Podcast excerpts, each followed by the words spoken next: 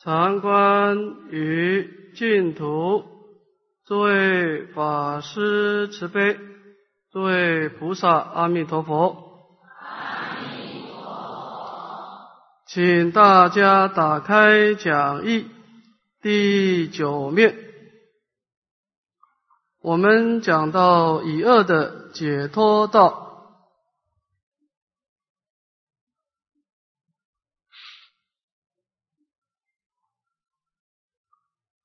净土中的念佛法门啊，它是一个本尊相应的法门，而整个本尊的功德，主要的是寄托在一句的佛号当中。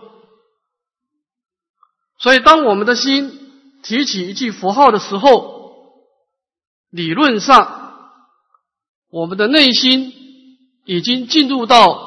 弥陀无量光、无量寿的大功德的境界当中了。那么，我们的心在这么多的无量的珍宝当中，到底我们应该如何把佛陀的功德，把它转成我们自身的功德呢？靠的就是靠感应道交。那么，这个感应道交在净土中的修学当中呢，它有浅深的差别。浅的来说，叫做平时的感应道交。平时的感应道交，就是说我们在我们一起的生命当中，我们可能我们自己的身心遇到的障碍、遇到的病痛、遇到的各种灾难。啊，我们自己过不去了，所以我们仰仗一念的信仰，提起佛号，哎，我们那种真实的皈依的心，把弥陀的功德给启动了，这个时候消灾免难了。那么平时的感应道交，因为你遇到的障碍比较少的，你只要面对你内心的妄想、烦恼而已。问题不大，当然它产生的效果也不大，因为你就是一定的信心嘛，你相信阿弥陀佛的功德是无所不在的，你相信阿弥陀佛的功德一定可以救拔你，就是那一念的信仰，那么不断的去念念的听自己的声音，然后就过关了。但是这个时候的破障，它只是让你的生命产生局部的改变。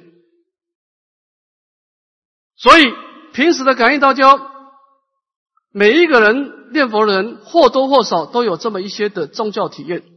但是这个东西当做一种辅助启发信心也就罢了，因为它不足以论断你的成败。因为你今生的因缘本来就是生灭的嘛，你过得好一点，过得差一点，也就这么回事嘛。我们今天回过到整个大生命来说，你并没有太大突破吧？那么我们今天净土中，其实真正的目标，最终的目标在临终的感应道教，这个是所有人啊一生的努力，可以说是背水一战。面临的这一关，临终的感应道教的问题就复杂了，因为它不是只有你第六意识的妄想而已。如果你稍微读一点佛法的唯识的道理，你会知道一件事情，就是临命终的时候，第八识现前，阿赖耶识这个生命的大仓库，所以你的第六意识。真正临命中这个关啊，就不是平脑的烦恼关而已啊！你面对的是一个生死关头啊，生死关了。一个人临命中的时候，阿赖也是现前，阿赖也是会产生两种的力量，一个叫做生死业力，就是我们无量劫来所造的杀盗淫妄的这种生死业力，有些业力得果报了，有些业力还没有得果报。尤其是在这么多的生死业力当中，有些活动特别炽盛的业力，叫做增长业。可能这个业你前生造过，它沉淀下来了，但是你今生又去造作，那么你就会把过去的业给激发起来。只要你今生烁烁的造作，而且每一次做完都有一种心态，告诉你自己，我以后还会再做的，就是你这个烁烁现行，生生耗药，这种增长业临命中的时候。一定会起现行，因为他准备要引导你去得果报了，这是临终一个很强大的势力，所以净土中你必须先处理这一块，因为这个业力会起得非常早。如果你今天没有把这块的增长业忏干净，你连提起正念的机会都没有。你连助念的机会都没有，你就得果报了啊！所以我们昨天讲的就是透过拜忏啊，透过发愿，透过持戒，让这块的业赶紧的沉淀下来。它不能够活动太炽盛，这个业你没办法带走的。所以净土中人愿我临终无障碍，第一个障碍当然就是业障嘛。那么这个障碍我们昨天讲过了，破掉以后呢，现在就第二个障就是颠倒妄想。为什么妄想下面加一个颠倒呢？那已经说啊，这种妄想它不是一般性的妄想啊，然后我们今天。去工作啊！我什么时候要加油？我什么要去超市买什么东西？这种妄想就是表层妄想，临终的时候对你一点伤害都没有。这佛号一提起来，它自动消失掉。但是有一种妄想是特别坚固的，它从你无始劫来就一直在你的内心活动，到现在是一种强大的等流的力量。也就是说，这种妄想。他已经跟第七意识的自我意识结合，他在你的内心当中已经形成一种自我的概念了，它是你的自我性格的一部分了。这种妄想临终也一定会起现行，它会干扰你的正念，你本来发愿要求生净土的这个妄想，对你产生一定的伤害跟误导。所以临命中的人，我们面对生死关头啊，可以说是一句佛号提起来的时候，是内忧外患。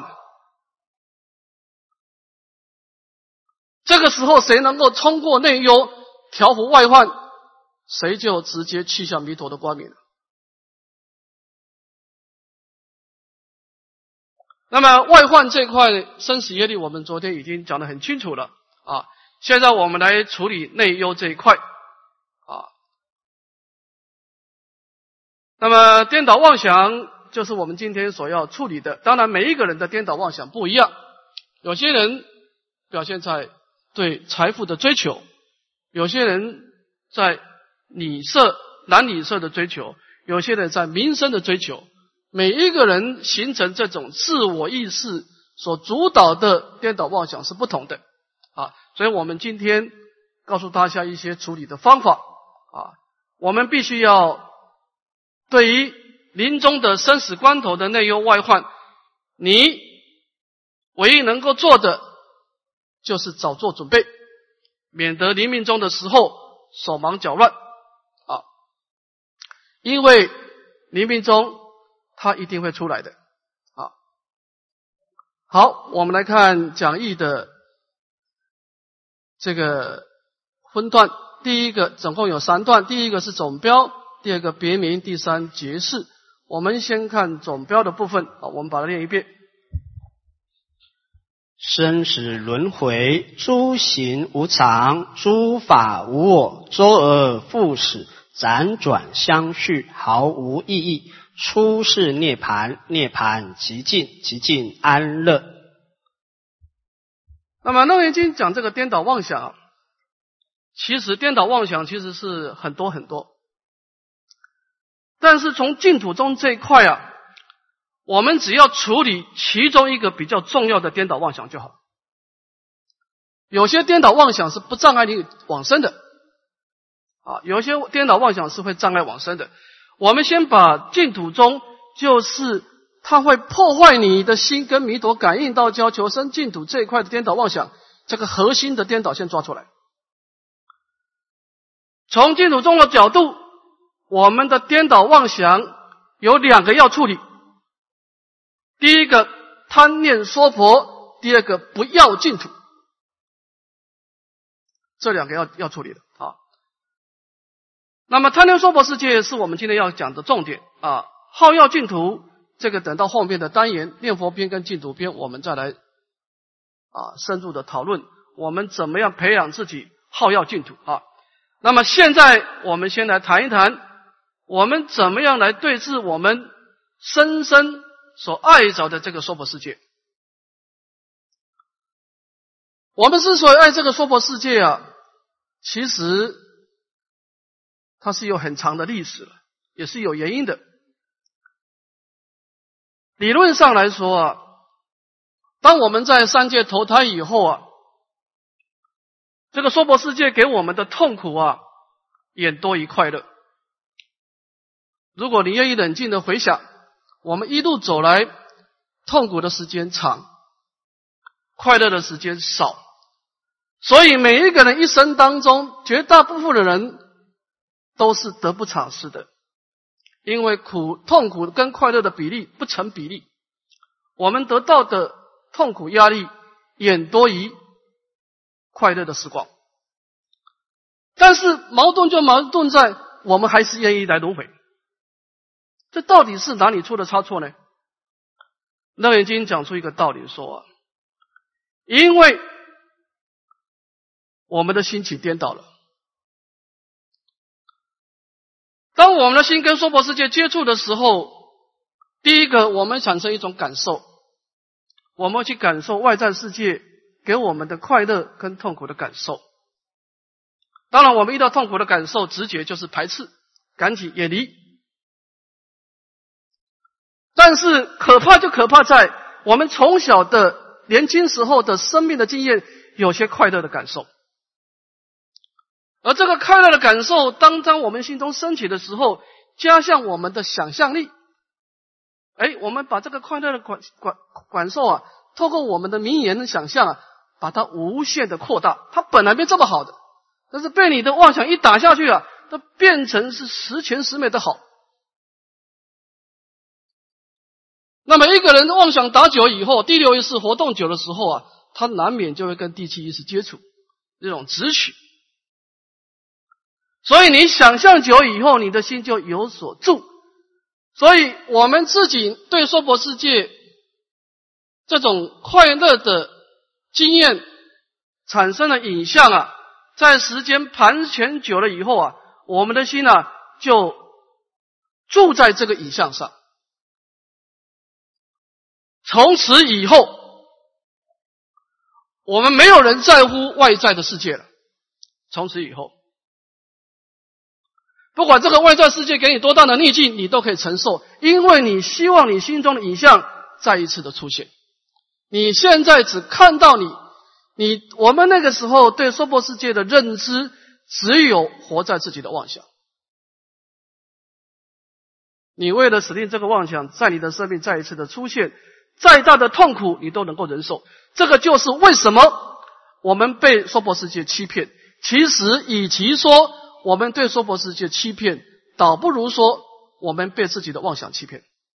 因为我们自己不想看外面的世界。那人经说啊，我们每一个人都被自己的妄想骗了。这就是为什么我们会喜欢娑婆世界。它本来没这么好，是我们把它想象的美好，然后我们住在这个妄想里面，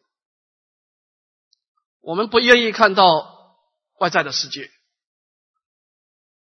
就使令我们生生世世在娑婆世界轮回，直到伟大的佛陀出世，他把我们从妄想里面带出来，看到生命的真相。那么娑婆世界到底是怎么回事？它的真相是什么呢？我们来看看佛陀怎么说啊。我们今天你要通过生死观，你一定要为很多妄想。你过过去生，我们已经现在已经种下了很多的妄想的影像，可能是对财富的影像，可能对男女美色的影像，也可能对啊民生的影像。这些影像都是个地雷。临终，他一定会出现来引导你、诱惑你，让你放弃求生净土。这个影像，你要能够，你要有本事不随妄转，你必须要把娑婆世界的真相看明白。你要放下娑婆世界，你必须看破。一个人看不破，你不可能放下。这个东西不能勉强，你看不到真相，你一定是跟着妄想走了，这关你就过不去了啊！所以我们必须通过佛陀的教法，如理思维，让我们慢慢的拨开心中的妄想，看清楚轮回的真相啊！轮回的真相，按照佛陀的教导，有两个真相：第一个叫诸行无常，第二个叫诸法无我。娑婆世界当然充满了快乐。当然，更是充满的痛苦。不管快乐、痛苦，都有两种相状：一个是无常，就是不安稳的；而这个不安稳性呢，是可以说是对我们产生最大的伤害，就是不安稳。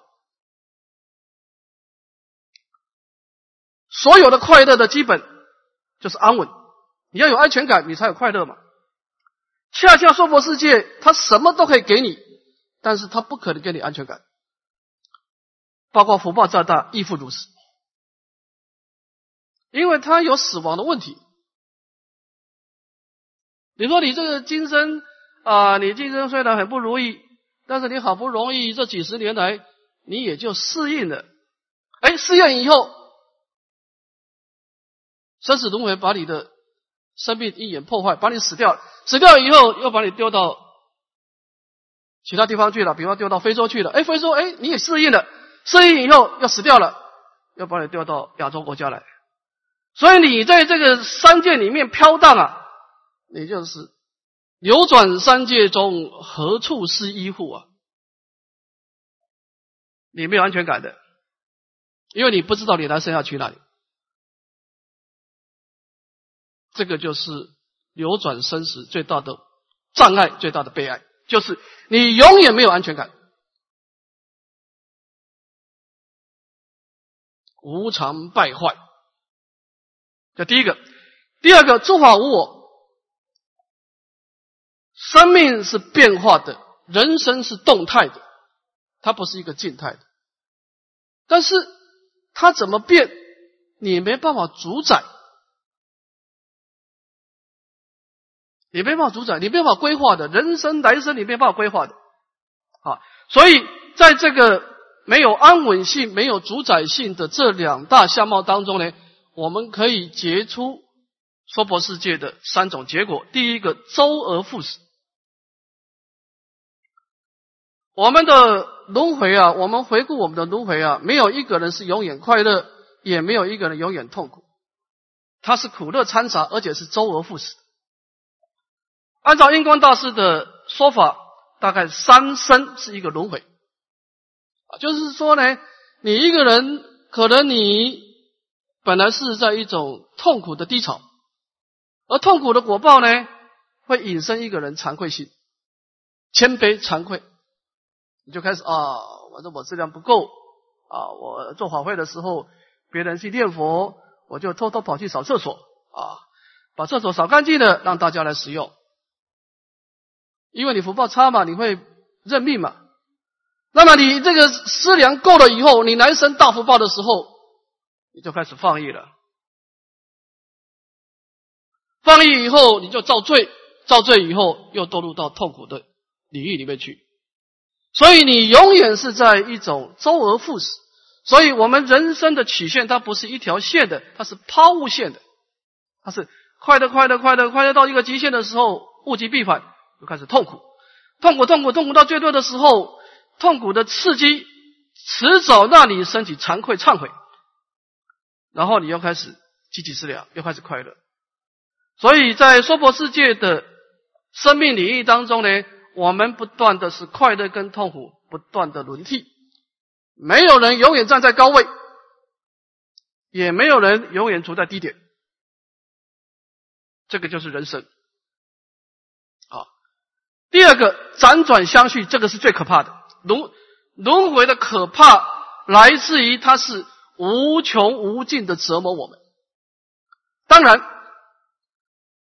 念佛人关键在决心嘛，因为你临命终的时候。成败就是在你那念的真实的信仰跟坚定的愿力嘛，就是你你到底对于解决生死轮回有多大的决心？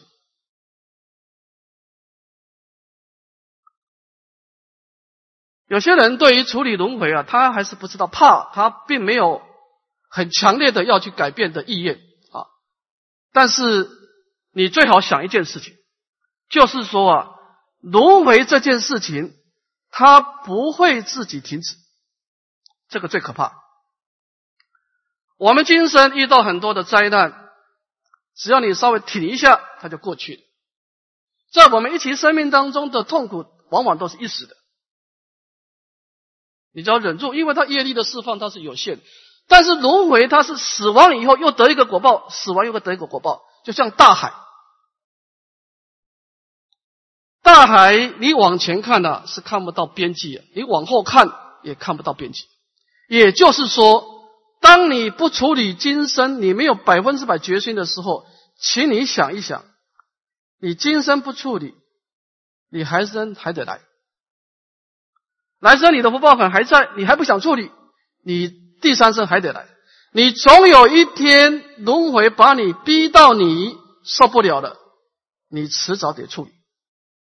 也就是说，早处理晚处理，你一定要处理，因为你不处理，它就这样下去。看谁耗得过谁。那么你越晚处理，对你是越不利了。按照佛陀的说法，末法时代它是魔强法弱，你的成功几率是越来越少了。所以你今生最好是背水一战了，因为你今生不处理，你以后迟早得处理，而你以后要用加倍的精神体力，用加倍的精神体力。才能够跟今生达到一样的效果，就是我们今天能够决心的下决心，就是看到轮回是辗转相续，无有止境的，你迟早要处理的，那干脆今生把它处理了，一劳永逸呗，反正你迟早得面对。好，第三个是毫无意义，我们所身心所受的痛苦。有一种痛苦会让你增上，比方说你在佛堂里面拜佛，拜的啊精疲力尽，有时候爬不起来，但是你还是坚持自己，不能拜要他拜，不能练要他练，为什么呢？因为这个痛苦会让你增上，会让你消业障增福慧增上。我们在轮回当中所受的一切身心的折磨，是毫无意义的痛苦。你不可能从中得到任何的启示跟增上。比方说，你现在活到现在，我们生生世世的轮回，其实我们每一次生命都很努力啊，我们也没有闲着。但是你现在得到什么呢？什么也没得到，还是一个标准的生死业障反复。所以。轮回当中，如果这个痛苦是有意义的，那我们可以继续受下去啊；而是毫无意义，就是说你待在这个地方受苦，你是白受苦。所以我们做一个总结，在轮回当中，虽然有一些美好的快乐，但是结论得不偿失。就像佛陀说的：“刀上的蜂蜜。”我们曾经在轮回当中啊，得到一些快乐的感受，但是你可别忘了，当你去舔蜂蜜的时候，你一定也被刀子给割伤了。我们愿意追求快乐，身为一个凡夫是可以理解，但是我们应该追求一种没有过失的快乐。我们同样是做了一些善业，我们同样布施持戒。忆佛念佛，其实我们是可以把善业，通过我们智慧的引导，把它往净土的方向引导，让这个快乐在净土表现出来。而这种快乐是没有过失的，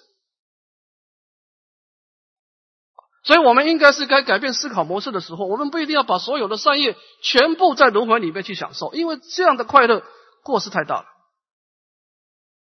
我们为了追求那个快乐，却付出了轮回的代价，实在是。得不偿失啊！那应该怎么办呢？我们应该把所有今生的资粮往净土的出世涅盘去回向！因为他的涅槃是极静，是安稳快乐。这个极静的意思，简单的讲就是远离过失，他因地上不起颠倒的烦恼，在果地上没有老病死的障碍啊！它是一种自在的。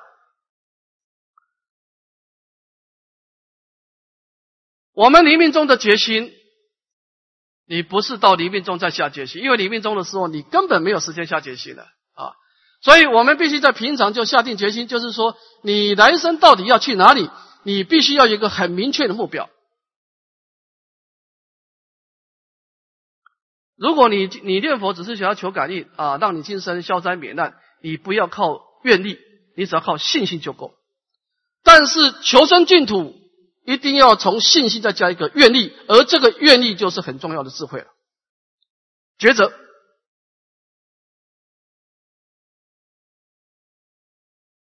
佛陀在经典里面讲一个譬喻，他说这个狮子跟白鹤的关系。他说有一只凶猛的狮子啊，他在那看到他是野兽之王嘛。他看到动物就去追，就把它吃了。有一次呢，他吃了一只小鹿以后啊，他这个鹿的一个骨头啊就卡在牙齿上，非常难受。他就跑到的这个河边啊，去去向这个一只白鹤求助。他说啊，你可不可以把我的牙齿里面这个骨头把我挑出来？我会好好报答你的。这白鹤说好啊，对我来说举手之劳吧。这个狮子就把它的嘴巴大嘴张开来，这个白鹤呢，就用它的尖嘴啊，往它这个牙齿里面呢挑几下，就把这个骨头给挑出来。挑过来，狮子就很满意了，就准备走了。白鹤说：“慢，你老人家是答应我，我把你牙齿挑出来的时候，你得报答我。”他说：“我报答过你了。”白鹤说：“你什么时候报答我呢？”也。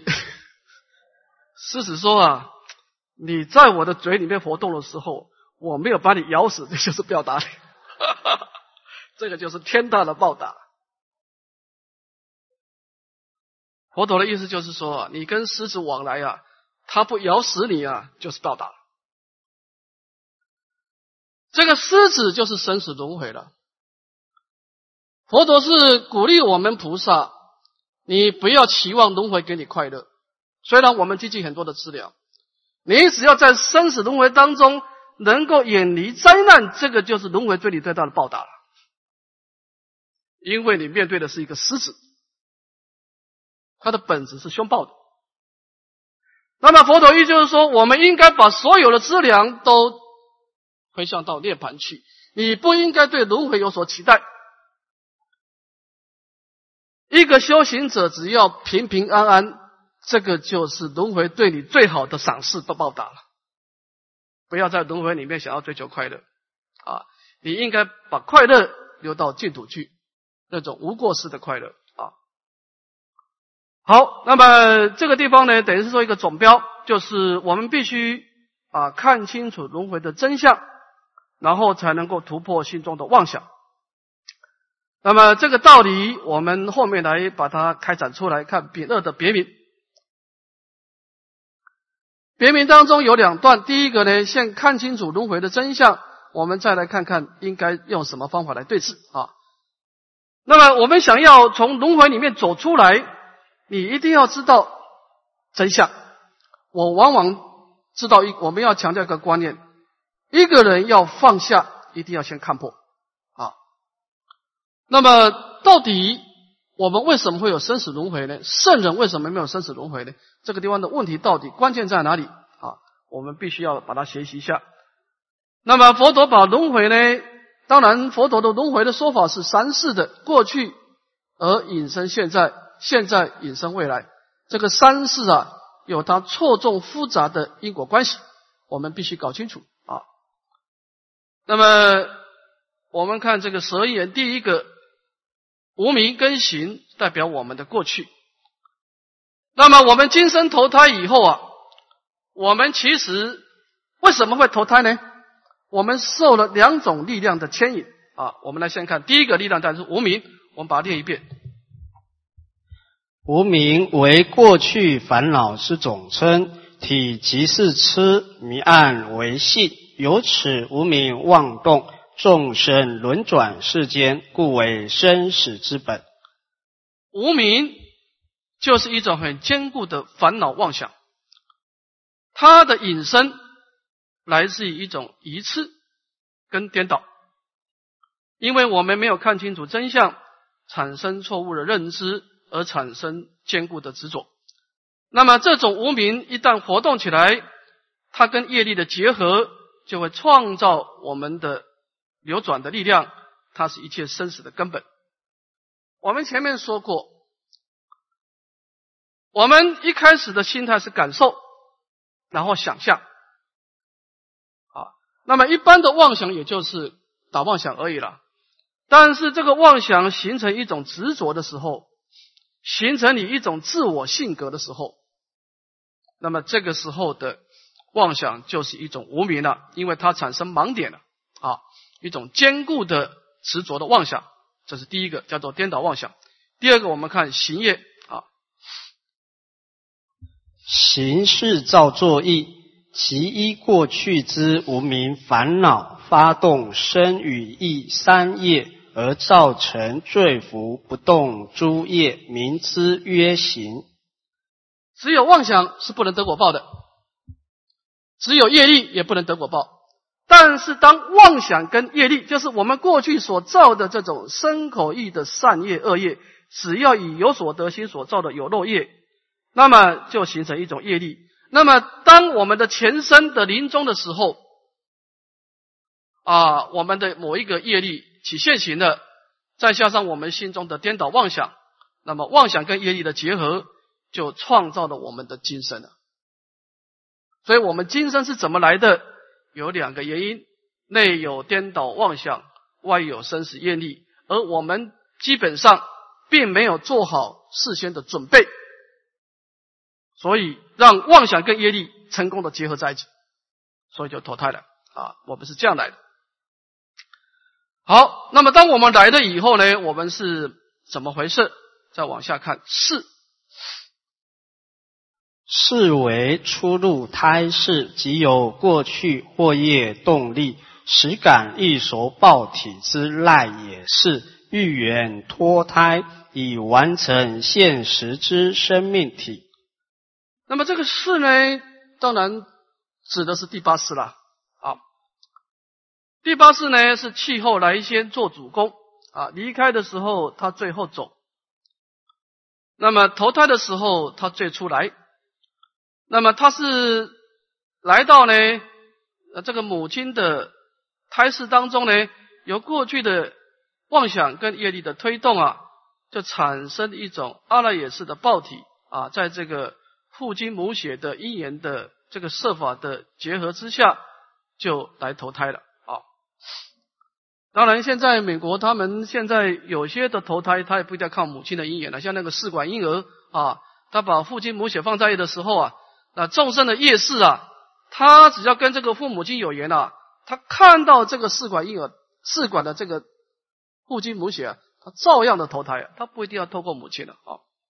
这是只要业力跟妄想结合的，他投胎的方式是各式各样的啊。我们再看明舍啊，明舍为胎相之完成，明是精神，色是物质，即组织有情之要素。胎相出成，六处未圆，故称明色。我们的投胎来自于两个因缘的结合，一个妄想，一个业力。妄想就形成我们今生的思想模式，所以我们今生有些人特别喜欢布施，特别喜欢有些人特别喜欢持戒，有些人喜欢静态的打坐，有人喜欢拜佛。这个某种程度是继承的过去的妄想。好，那么妄想它变成的思想这一块，那么业力呢就变成你的色法，你物质的一切受用啊。那么但这个时候呢？他的六根并没有长成，也就是说，明色位啊，他不能去感受外在的环境的快乐跟痛苦。那么这个明色位呢，他的感受叫内受，在佛法叫内受，他只有自己的感受。如果说你是一个强大的善业而来。你在母胎当中啊，你自己会自己认为你是活在一个很漂亮、充满光明的花园当中，在那个地方啊到处的游玩。如果你是由罪业而来，你在明舍位的时候啊，你自己会感觉到你啊躲在一个 很黑暗、潮湿的墙角啊，又是过得饥饿又潮湿的生活啊，这个就是明舍位，因为这个时候。它跟外境并没有接触啊。我们看六路，六路为六根玩具位，一名法毛爪齿位，位于胎中，由明色见次增广，因此诸根具足，故名六路。这个六入啊，这个入啊，就是六根。那么根为什么叫入呢？因为这个根呢，它能够入于。六尘，它能够去享受六尘，叫做入啊。那么这个时候，他的头发啊、指甲、牙齿慢慢长出来了。这个因为明舍他接受到母亲的滋养啊，这个时候诸根具足。那么诸根具足，就是说这个胎儿已经开始有感觉了，有内心的活动了。但这个时候呢，他还在母胎，那怎么办呢？他的感觉怎么办呢？这个时候在唯识学上叫叫母子连心，母亲的心事的活动影响到胎儿，胎儿的心思活动也影响母亲，互相影响，他们是跟母亲统一感受同一个心思的活动。比方说，舍利弗尊者的母亲。舍利弗他妈妈本来是智慧很平常，啊，就是一般的家庭主妇啊。但是她怀了舍利弗尊者以后不得了，什么道理一闻就就一听就懂，而且辩才无碍，突然变聪明了。但是他把舍利弗生出来以后，他又恢复他以前的样子。所以你要怀孕的时候突然变聪明的，这可不是你的本事，是你这个儿子不得了。那么就说呢，在这个胎儿他六根开始开始活动的时候，但是他这个时候没有接触接触外界了，所以他必须要以母亲做桥梁啊。所以一般来说啊，医学上的说的胎教就是这样来的，就是母亲的想法会深深的影响胎儿，胎儿的想法也会影响母亲啊。所以这个时候是教育最好的时光。我们看处。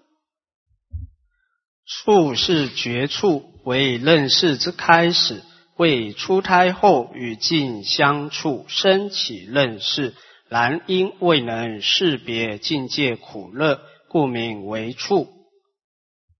处就是你从母亲的胎儿里面开始出生的那一刹那叫做触，因为你的身体开始跟阳光、空气接触了，这个叫做触。啊，这个触啊，为什么要把这个接触这个点把它当做十二因缘呢？因为在中国也好，在古印度也好啊，古代的算命学啊，这很重视你出生的时间点，因为你你本来是在母胎当中嘛，没有跟阳光接触嘛，你一出来的时候会接触到太阳跟月亮的一种不同的角度，它所释放不同的磁场，这个时候影响你胎儿一生的性格。跟很多的命运，虽然你饿了也是有很多的业力，但是你接触的那个时间会启动某一个性格，某一个业力，大概就决定了。当然，通过修行，有一部分可以改变，特别是你自己的这一块可以改变。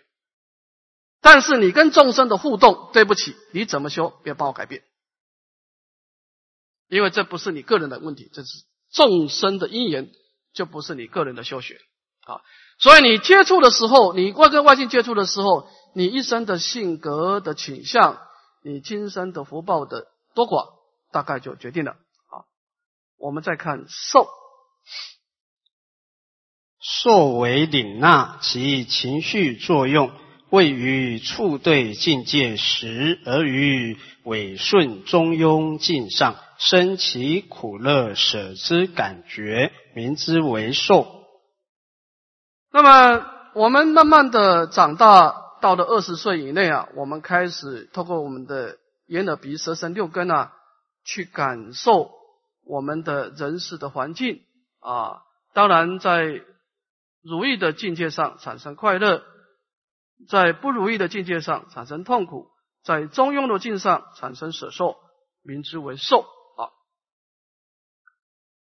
那么从四明舍六度触受到这一块呢，其实只是一种业力的释放。到这个时候，你还没有产生轮回的力量，没有。其实我们小时候还看不出来生的力量，因为你这个时候是完全的是一种业力的释放，真正思想的活动啊。要按古代的说法是二十岁以后，当然现在年轻，现在因为媒体的刺激啊，现在人心思啊提前活动了啊。在蛇眼里面呢，我们前半段呢，主要都是在受用果报，就是他的生命只有两块，就是快乐或者是痛苦，或者是不苦不乐，只有这三个，他没有太多想法。没有想法，我们说过，只有业力，没有妄想是不能得果报的。所以他这个时候，你还看不出他来生的倾向，因为他来生的业力都没有起，都还没有表现出来。他只是在做一件事情，他只是在筹偿过去的业力。所以那人生没有什么好坏可言，只有苦乐可言，没有好坏。而这个人是好人坏人，通通不能这样讲。你只能够说他活得很快乐或者很痛苦而已。啊，那么一个人生的好坏，来生轮回的启动，从从下面开始了。啊，我们来看看下一个。爱以懒着为义，由受而来，即于相续之三有自体，所取之三有境界，于乐爱和，于苦爱离，名爱。这个爱呢，是受前面的感受的刺激而来。那么，感受它本来是一种直觉的反应，但是当感受在你一个人心活动的时候，它加上个人的想象，就这个响应啊，这个想象呢，他做了两件事情。第一个一境起相，感受是没有相状的，所以你看，我们一个人小时候人，他很单纯，他心中没有太多相状，没有相状，他就不可能去执着，所以他的任何的身口意的表现，通通是直接反应。但是当进入爱的时候啊，他会把外在的相状，透过自己的想象力啊，把它转化成自己心中的相状。你心中有很多很多的相状出现了。你对每一个人都有不同的印印象、不同的相状出来，这是你的想象力。这是第一件事情，一境起相。这个相状本来是外境、外面的相状，你已经成功把外面的相状转成你心中的相状。第二个更可怕的是，四色名言，你开始对这些相状开始表达你的看法了。哎，这个人是我的好朋友。这个人不是我好朋友，等等，啊，你已经开始安利名言了。所以人生的对立、轮回的启动，就是从一种从这个爱开始，慢慢慢慢产生征兆了。因为你前面呢，在这个受用果报的时候，他没有对立的思考，啊，所以当了爱的时候，他产生影像，开始。产生不同的名言分别啊，我们再往下看取，取是持取追求由爱而来，即有种种之执取，于是三业烦心，而集成未来身心之苦，因名为取。爱，它只是一种内心的活动，那么内心的活动。要转成一种向外的力量去推动身口意气产生行动力啊，必须要落入取。也就是说，我们昨天讲到第六意识，其实本身它没有强大的去推动牲口去活动的力量，它也就打妄想。但是当第六意识跟执着那个恒审思量的自我意识结合的时候，这个问题就严重了。它产生一种叫坚固妄想，或者叫颠倒妄想，那么这个时候就会开始造业了。其实这个取呀，它的问题在于两块，两块。第一个，它开始造作一个新的业力；第二个叫做造业，第二个叫润生。这个取，它也会去激发前身。同类的业力，这个最可怕的是这样子。你说一个人他怎么就堕无间地狱的呢？他今生没造他太大罪业啊。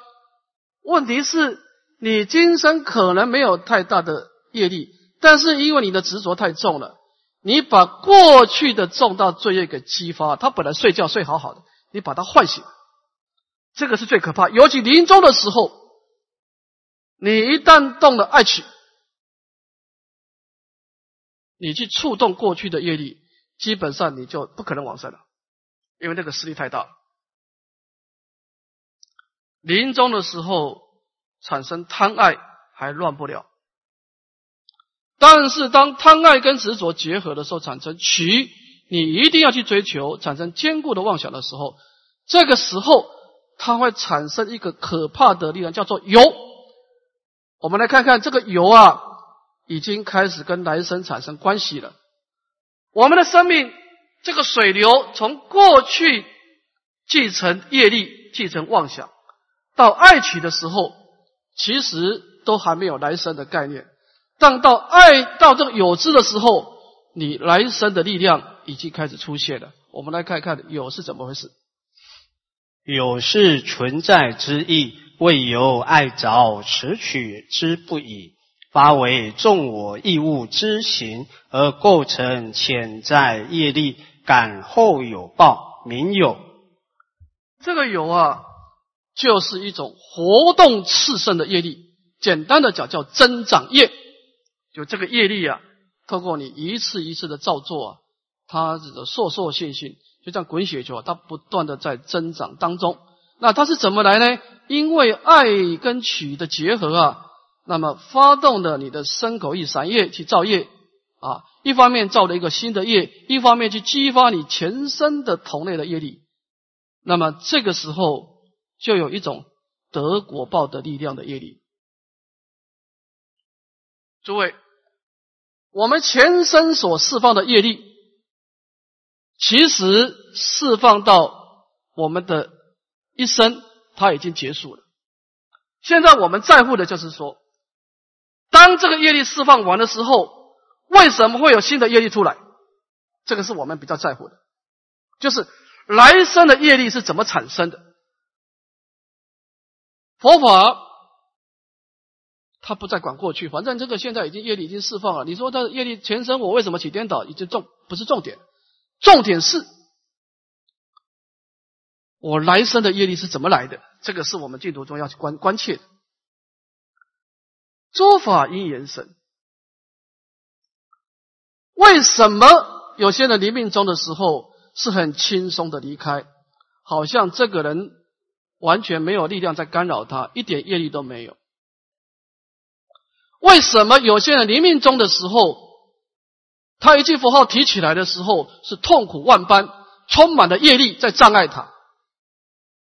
这个到底是怎么回事？有些人可以潇洒的。安然作画，有些人他必须在加护病房不断的挣扎。那么来生业力是怎么产生的？每一个人都有一个阿拉耶识。其实我们每一个都有无无穷的业力，为什么有些业力会表现出来，有些的业力不能表现出来？啊，我们先休息十分钟，再加以解释啊。